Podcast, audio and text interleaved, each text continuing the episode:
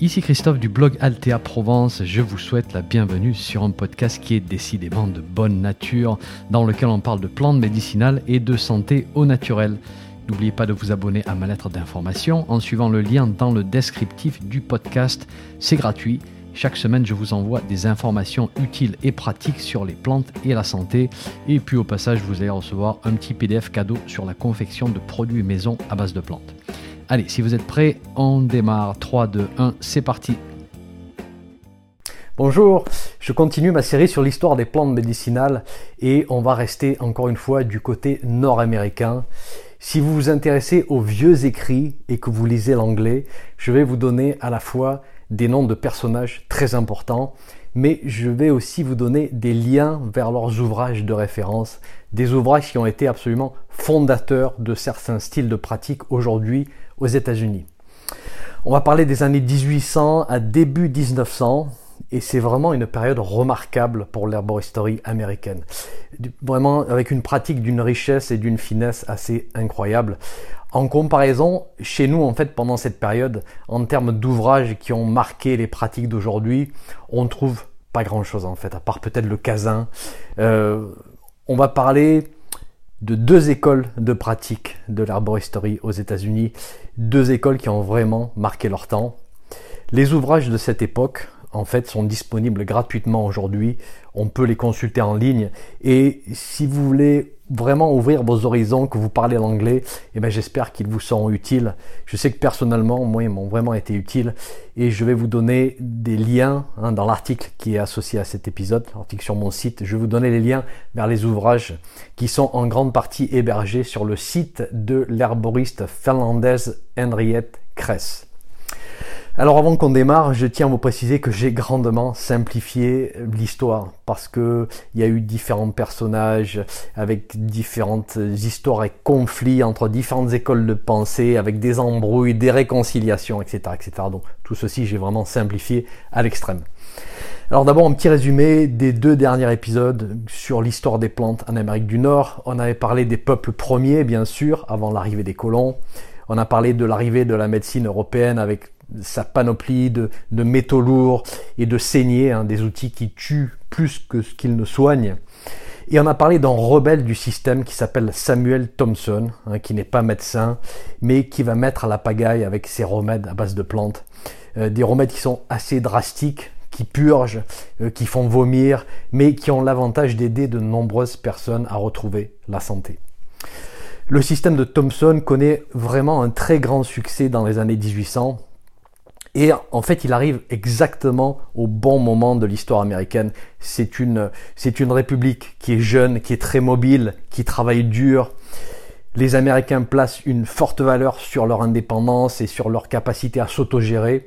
Et donc le système thomsonien, qui peut en fait s'acheter d'une manière très simple au travers d'une patente, euh, un système qui peut être utilisé par n'importe qui qui est basé sur un modèle qui est très simple de chaud et de froid, hein, que les gens arrivent à, comprendre, eh ben, c'est quelque chose qui gagne très rapidement du terrain. Et tout ça, on en a parlé lors du dernier épisode.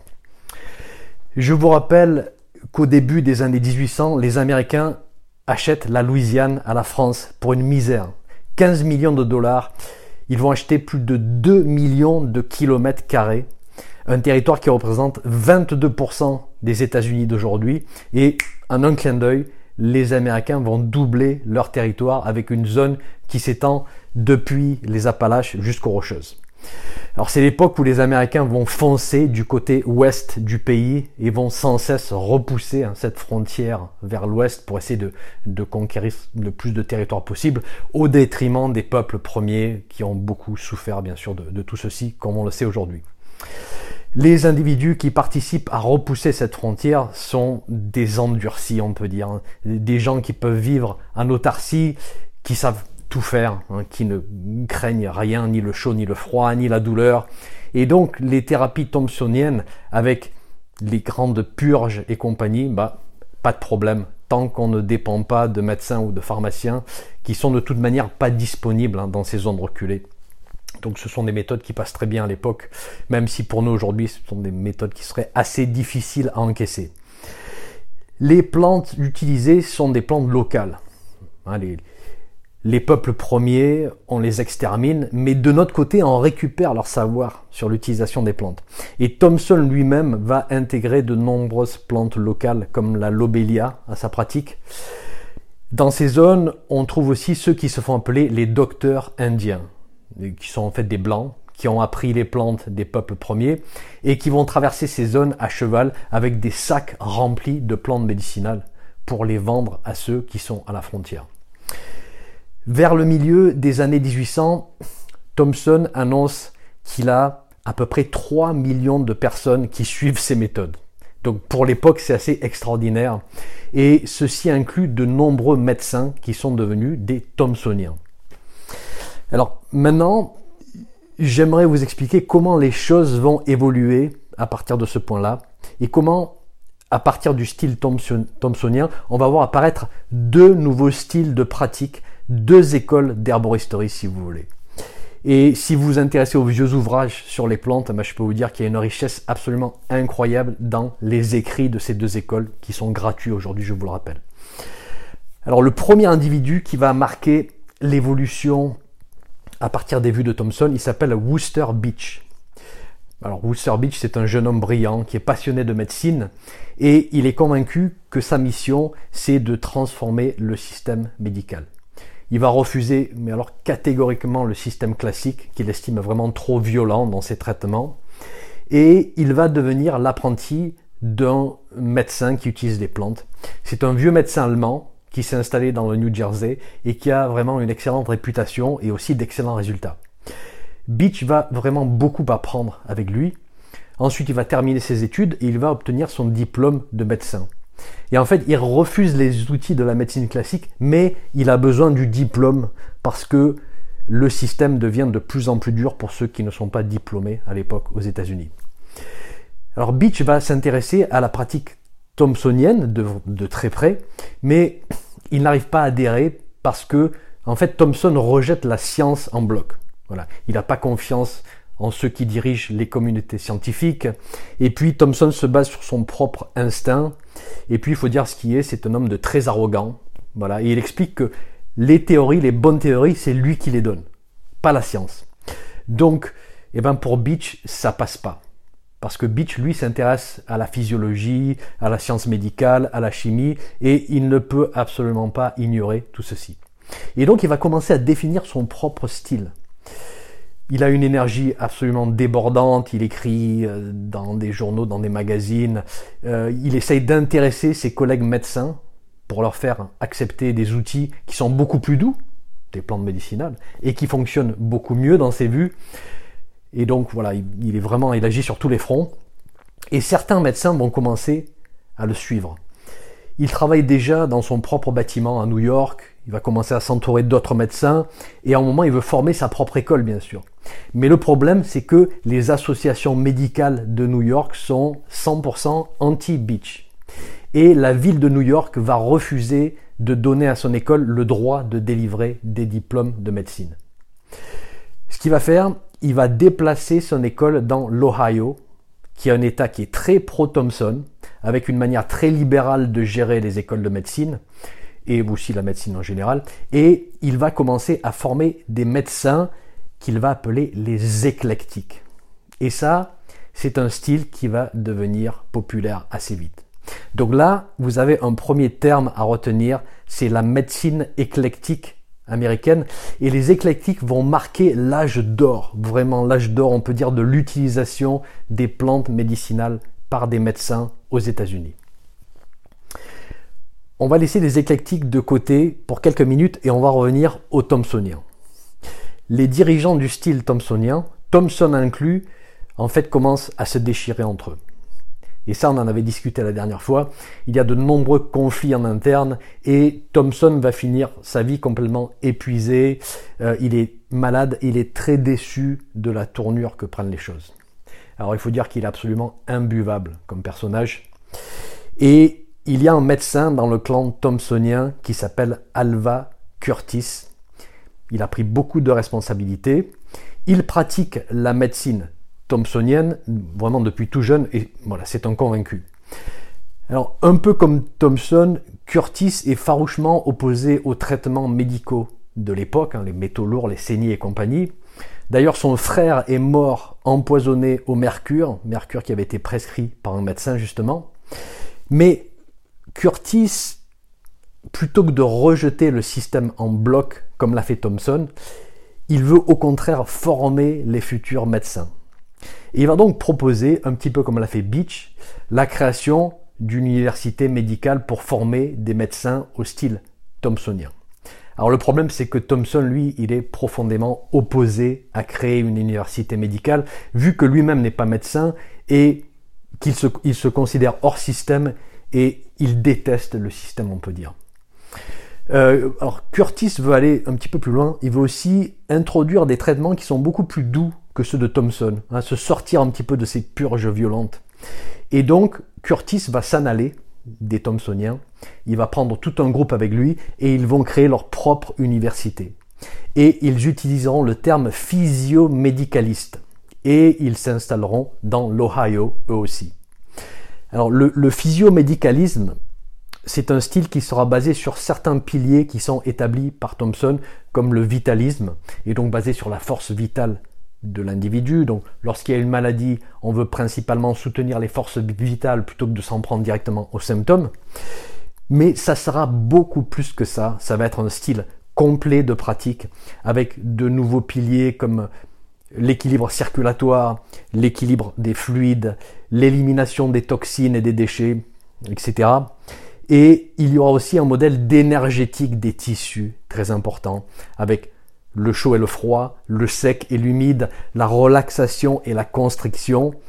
Voilà, des visions énergétiques qui nous rappellent un petit peu les médecines asiatiques, en fait. Donc là, on apprenait à travailler non pas avec un, nom de pathologie, hein, mais on apprenait à reconnaître l'énergétique sous-jacente des tissus, hein, que ce soit le tissu pulmonaire, le tissu digestif, le tissu urinaire ou autre.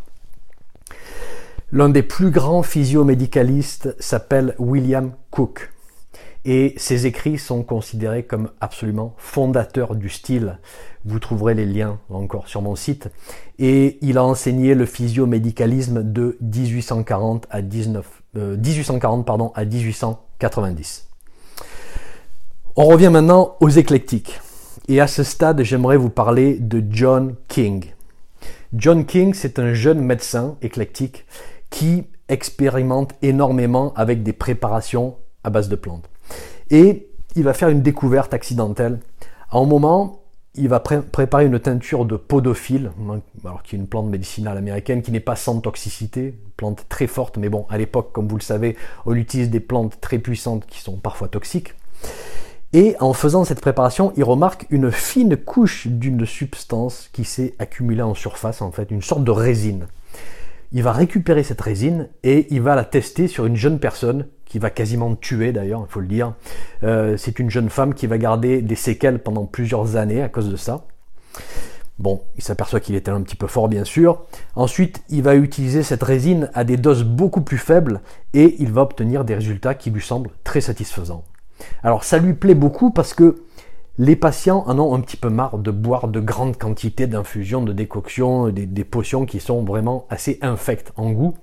Et donc utiliser une substance qui est très concentrée, à petite dose, eh ben, ça plaît beaucoup aux médecins éclectiques.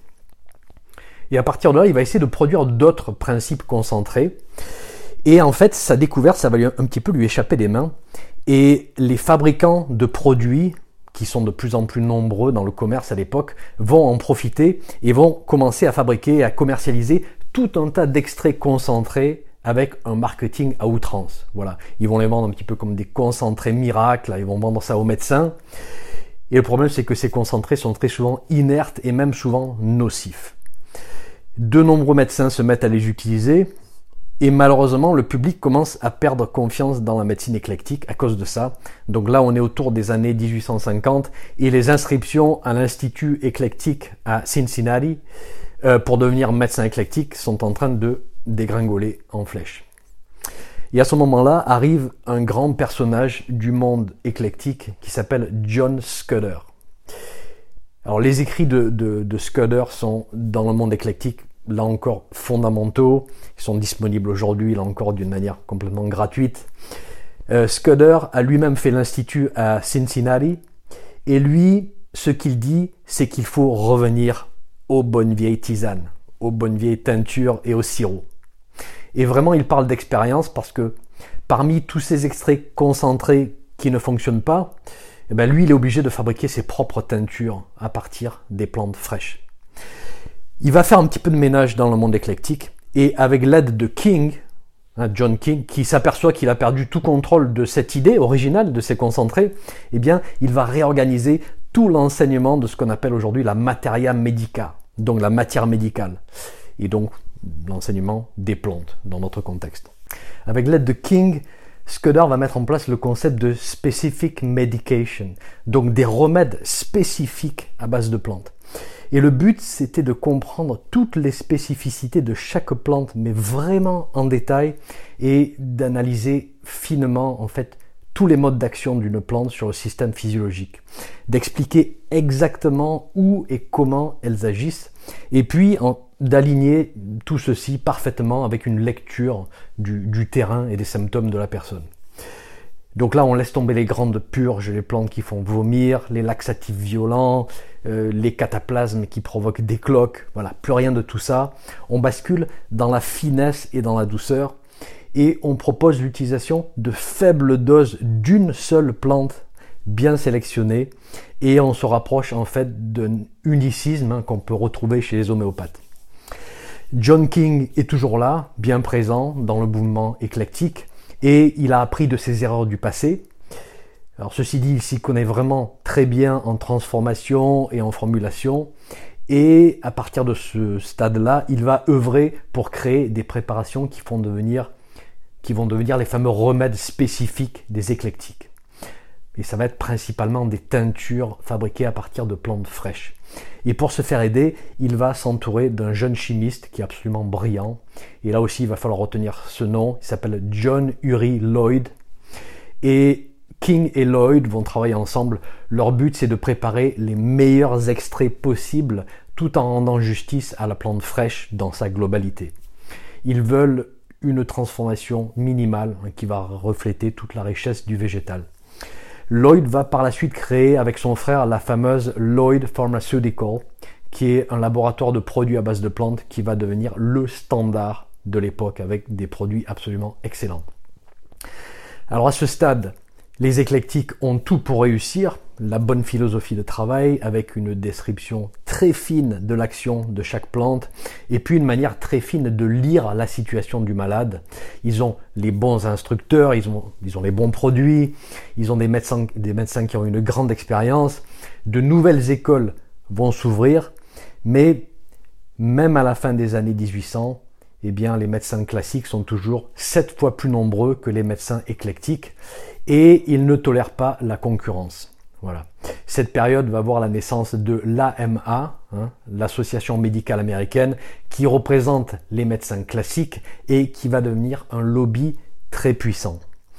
Entre-temps, les éclectiques, les physiomédicalistes, les homéopathes sont en train de se chamailler entre eux et ils ne voient absolument pas arriver la menace de l'AMA. On est au début des années 1900 et sous l'influence de l'AMA, eh bien l'État américain va couper tout simplement le financement des écoles euh, qui ne vont pas inclure un programme d'enseignement de médecine classique. Donc toutes ces belles universités vont fermer. La dernière université physiomédicaliste va fermer en 1909 et la dernière université éclectique va fermer en, un petit peu plus tard en 1939. C'est la fin d'une grande période de l'herboristerie américaine, mais heureusement, on verra une renaissance quelques décennies plus tard, dans les années 1970. Et je vais m'arrêter là. Je vous ai donné énormément d'informations, mais surtout, je vous ai donné dans l'article associé à cette vidéo des liens vers des personnages et vers des ouvrages de référence. Ces ouvrages seront utilisés quelques décennies plus tard pour la renaissance de l'herboristerie américaine. Ce sont des vrais piliers aujourd'hui et dans les groupes de discussion, toujours aujourd'hui, on parle de ces gens-là, de Scudder, de Lloyd, de King, de Cook et compagnie. Merci d'être resté jusqu'à la fin. Rendez-vous sur mon site pour tous les liens si vous voulez explorer tous ces gens et ces ouvrages plus en détail. Merci, à très bientôt. Un petit message avant de vous laisser. Si vous avez aimé ce podcast, merci de laisser une évaluation sur votre plateforme de podcast favorite. Ça permettra à d'autres personnes de découvrir mon podcast et d'en profiter. Un grand merci.